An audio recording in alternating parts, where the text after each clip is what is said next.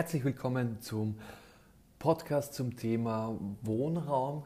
Es geht darum, dass es eine neue EU-Bürgerinitiative gibt, housingforall.eu, die sich mit dem Thema Wohnraum auf europäischer Ebene beschäftigt. Und ich habe mir das als Anlass genommen oder zum Anlass genommen, mich mit dem Thema zu beschäftigen. Und es ist sehr, sehr spannend. Es ist ja so, dass das Thema leistbarer Wohnraum bei so ziemlich jeder Wahlumfrage eines der wichtigsten Themen für die Österreicherinnen und Österreicher ist. Also egal ob Lehrling, Studentin, Facharbeiterin, Pensionist, alle haben irgendwie das Gefühl, dass in den letzten Jahrzehnten ein bisschen was schiefgelaufen sein muss, denn ansonsten wäre das Thema Wohnraum ja nicht so präsent. Grundsätzlich ist das Recht auf Wohnen in der Europäischen Sozialcharta, genauso wie in der afrikanischen Charta der Menschenrechte, aber auch in der, bei den United Nations, sehr wohl definiert. Lediglich die rechtliche Umsetzung hatscht, beziehungsweise die, ähm, die ja, man kann es irrsinnig schwierig einklagen. Nähert man sich diesem Thema aus soziologischer Sicht, ähm, kann man feststellen, dass zum Beispiel die Stadtforscher Häusermann und Siebel zwischen absoluter und relativer Wohnungsnot differenzieren. Das ist recht spannend, denn absolute Wohnungsnot bezeichnet einen Mangel an Wohnraum für die gesamte Bevölkerung, während die relative Wohnungsnot eine Ungleichverteilung von Wohnraum und somit die Unterversorgung eines Teils der Bevölkerung hinsichtlich Wohnraums als solchen, aber auch bezüglich der Wohnungsqualität in den Vordergrund stellt. Das ist so, dass es gesamtgesellschaftlich eben keine Wohnungsknappheit gibt, aber es gibt ja Menschen, die Probleme mit leistbaren Wohnungen haben. Und deswegen kann man feststellen, dass die Wohnungsfrage heute räumlich sowie sozial polarisiert ist. Warum das genauso ist, dazu komme ich gleich ein bisschen später. Zuvor noch ein bisschen ein historischer Einblick. Die Wohnungsnot ähm, hat sich im 19. und 20. Jahrhundert massiv verschärft im Zuge der Industrialisierung. Ähm, die hygienischen, hygienischen Zustände waren ein Wahnsinn und man hat da was dagegen tun müssen. In Österreich war es so, dass ähm, hauptsächlich im Roten Wien die, der soziale Wohnbau einen Riesenfortschritt gemacht hat. Ähm, das sogenannte Rote Wien hat ähm, die Gelegenheit damals genutzt und eine Wiener Wohnbausteuer eingeführt und damit wirklich Wohnraum geschaffen, die Gemeindebauwohnungen, äh, die damals sehr ja, herausragend waren. Es ist nicht nur darum gegangen, dass die Leute einen leistbaren Wohnraum gehabt haben, es ist auch darum gegangen, dass jeder ein eigenes Bade- und Toilettenzimmer hatte, dass die Wohnungen hell konstruiert waren, dass die Grundrisse offen gehalten wurden. Man hat dafür gesorgt, dass sich Kindergärten, Geschäfte und Ärzte ansiedeln. Besonderer Wert wurde auf Grünflächen gelegt. Ja, also man hat sozusagen die Lebensqualität in die Wohnungsfrage mit eingeschlossen. Und das Ganze war natürlich maßgebend am Erfolg für die Wiener Sozialdemokratie beteiligt, denn die Menschen haben damals das Gefühl gehabt, dass ihre Probleme angepackt und gelöst wurden. Zusätzlich pumpte natürlich die Bauwirtschaft durch die Wohnungsbauten. Ähm, die Beschäftigung wurde halt geschaffen und es war eine Win-Win-Situation.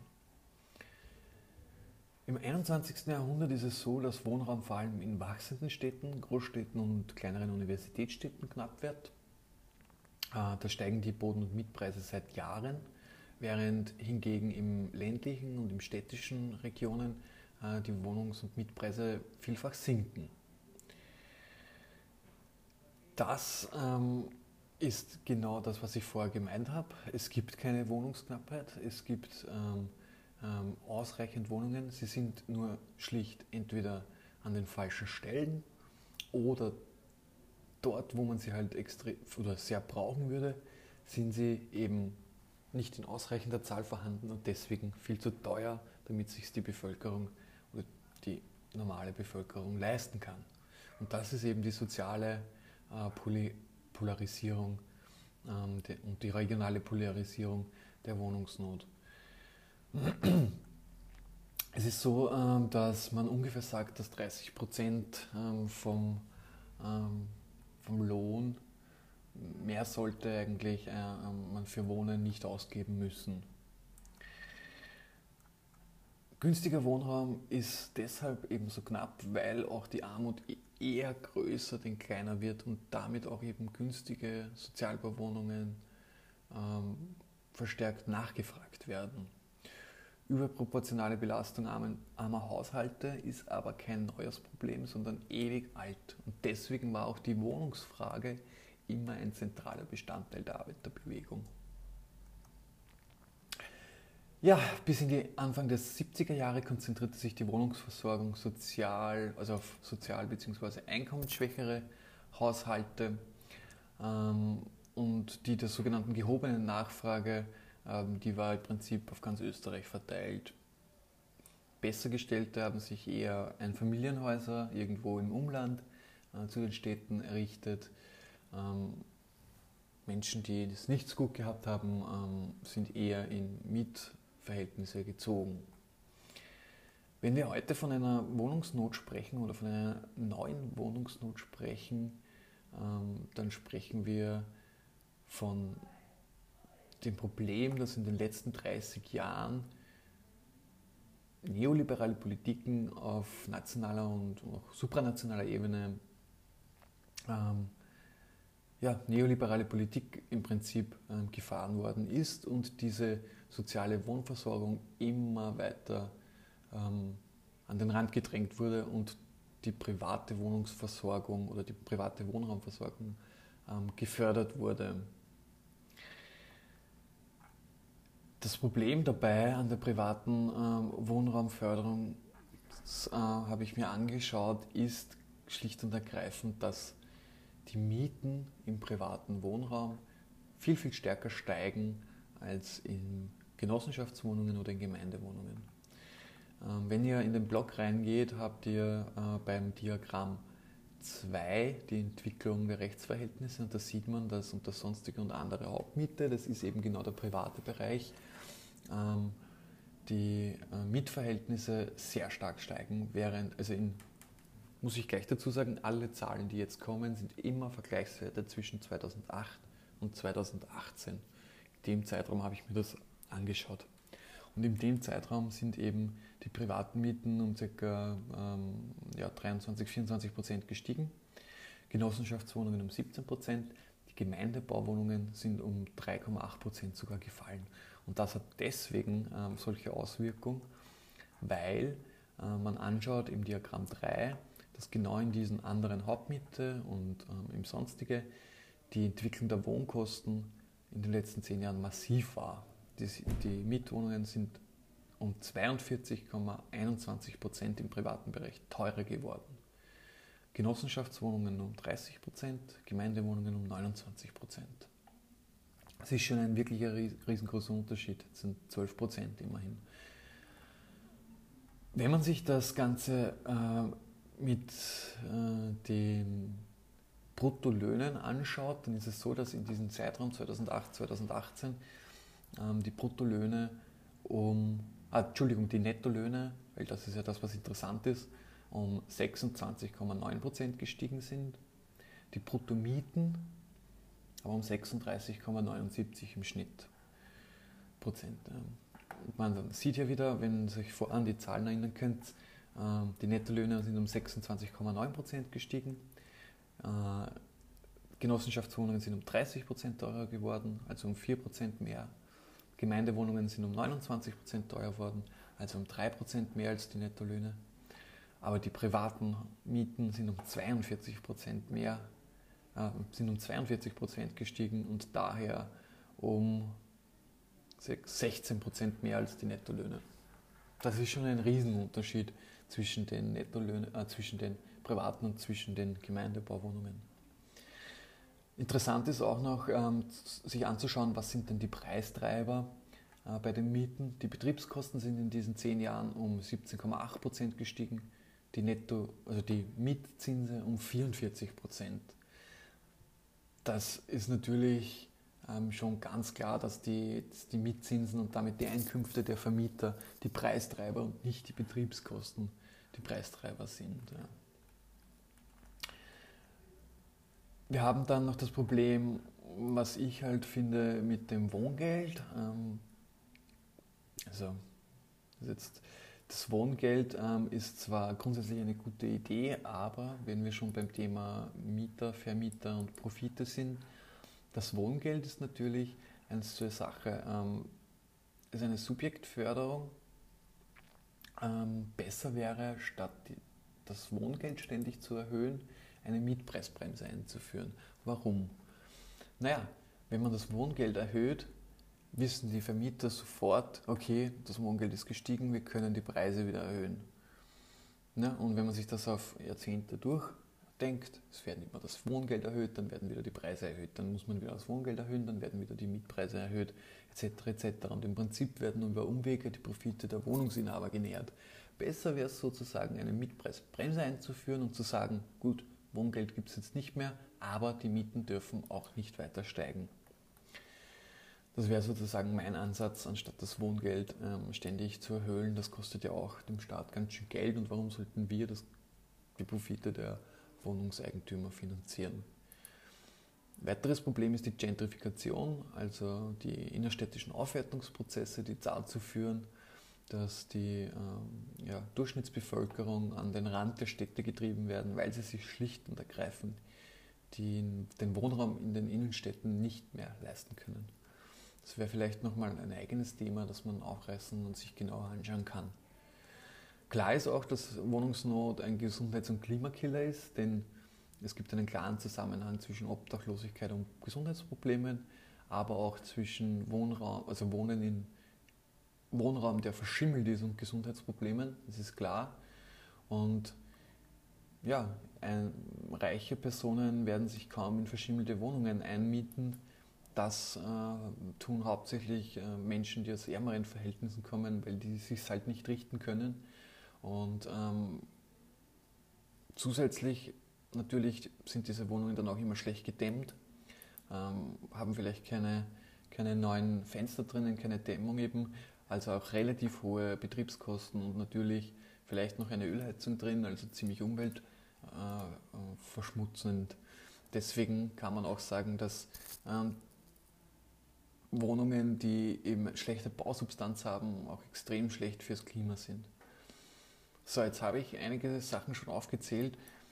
Da muss man eigentlich einfach mal ein Konklusio drunter ziehen und sagen, dass die Investitionen in den Baumarkt, äh, in den Wohnungsmarkt sozialen Wohnbau extrem wichtig wären. Denn man würde Wohnraum zur Verfügung stellen, der leistbar ist, der gesund ist, der eben die Gesundheit nicht, ähm, äh, nicht mindert, sondern die Menschen im Leben sozusagen unterstützt und man würde auch noch was fürs Klima tun. Zusätzlich natürlich die ganzen Beschäftigungseffekte. Klar, der Bau Bausektor ist der äh, Indikator für die, die Wirtschaft schlechthin. Also wenn es dem Bau gut geht, kann man schon sagen, dass der Wirtschaft im Allgemeinen ganz gut geht, weil es natürlich massive Investitionen immer hinten zieht, wenn etwas gebaut wird. Ja, jetzt habe ich eigentlich eh schon sehr viel ähm, vom, den, vom Bereich Wohnen erzählt. Ähm, ich möchte noch ganz kurz auf das Thema Hauseigentum, Wohnungseigentum eingehen. Das wäre eigentlich das Allergünstigste, sich etwas zu kaufen. Ähm, nur spielt das kaum mehr eine Rolle. Also im Vergleich 2008 bis 2018 ist das Hauseigentum nur um 2,17 Prozent gestiegen, die Anzahl der Hauseigentumsrechtsverhältnisse. Wohnungseigentum um 7,5 Prozent. Das spielt natürlich ähm, deswegen ähm, immer weniger eine Rolle, weil sich die Menschen das auch nicht mehr leisten können. Man muss sich vorstellen, ähm, ich habe mir herausgesucht, Baupreisindex 1990. Ähm, wenn man sich in den 1990er Jahren ein Haus ge gebaut hätte und für die Materialien und Löhne 100.000 Euro bezahlt hätte, würde man heute 220.000 Euro für das Haus bezahlen. Das ist schon extrem. Also der Baukostenindex ist 220 Prozent. Also das ist schon wirklich ein Wahnsinn. Und das erklärt auch, warum sich die Menschen heute oder sehr viele heute einfach das Hausbauen schlicht und ergreifend nicht mehr leisten können. Ja, ähm, Ihr könnt natürlich in den Blog äh, weiter reinschauen. Ihr könnt dann noch entdecken, wie die Mieten sich auf die Bundesländer aufteilen, also wo die Mieten ähm, stärker gestiegen sind, wo weniger stark, wo die Betriebskosten stärker gestiegen sind, wo weniger stark. Ähm, ihr könnt euch im Blog auch anschauen, wie die äh, Wohnkostenpreise pro Quadratmeter sind, ähm, vergleichend, wie teuer ist das im Hauseigentum, wie viel muss man pro Quadratmeter im Wohnungseigentum zahlen, in den Gemeindewohnungen, Genossenschaftswohnungen. Also es zahlt sich sehr aus, in den Blog mal reinzuschauen. Zusammenfassend ähm, äh, zum Thema Wohnkostenentwicklung vielleicht noch, ähm, die Bruttomieten steigen eben sehr viel stärker als die Nettolöhne. Ähm, der günstigste Mietwohnraum ist die Gemeindewohnung. Private Wohnungsvermietung ist eben der teuerste Wohnraum. Daher ähm, genug,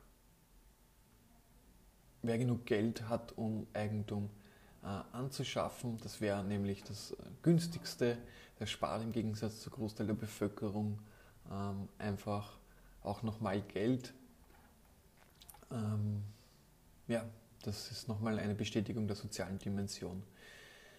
Wenn man ein Conclusio darunter setzt, dann würde ich sagen, ähm, dass Wohnungsnot hausgemacht ist, grundsätzlich genug Wohnraum für alle da ist, das Problem eben die ungleiche Nachfrage und die ungleiche Vermögensverteilung ist, die Wohnungsnot im 21. Jahrhundert ein Ausdruck der neoliberalen Politik ist und wir ganz, ganz dringend wieder sozialen Wohnbau brauchen. Eine sehr spannende Sache möchte ich zum Schluss noch ähm, ansprechen, und zwar die Wohnbausteuer, die ich auch schon mal angesprochen habe im Zuge dieses Podcasts. Momentan ist es so, dass wir zwar Wohnbausteuer bezahlen, jedoch ähm, die Wohnbausteuer nicht für den Wohnbau eingesetzt werden muss. Und da ist es ganz dringend notwendig, dass hier wieder eine Zweckwidmung, Zweckwidmung hergestellt wird, dass auch wirklich diese Wohnbausteuer nur für den sozialen Wohnbau eingesetzt werden darf. Weiters würde ich eben eine Mietpreisbremse vorschlagen, soziale Wohnbauoffensive, ein Spekulationsverbot für Wohnraum, eine kräftige Leerstandsabgabe. Kann nicht sein, dass äh, ja, Wohnungsmieter oder Wohnungseigentümer ähm, Wohnungen leer stehen lassen, weil das finanziell sich mehr lohnt, als jemanden einziehen zu lassen. Die Mietgesetze, die den Mieter stärken, ähm, gehören ausgebaut. und zum Schluss natürlich eine kräftige Steuerentlastung des Faktors Arbeit in Verbindung mit wirklichen Reallohnerhöhungen. Denn eins ist klar, das beste Mittel überhaupt, um sich Wohnungen leisten zu können, ist, wenn man genug verdient. Und daher ähm, brauchen wir Lohnerhöhungen, die wirklich weit über den Mietpreissteigerungen ähm, ähm, sind. Das schlage ich als Sofortmaßnahme vor und ich würde mich freuen, wenn ihr eure Kommentare ähm, dazu gebt. Ähm, ich würde mich freuen, wenn ihr ähm, den Podcast liked, wenn ihr ihn weiterempfehlt und sendet mir vielleicht eure Sprachnachrichten, dann kann ich sie auch noch gut einbauen. Ja, es hat mich sehr gefreut. Danke fürs Zuhören und bis zum nächsten Mal.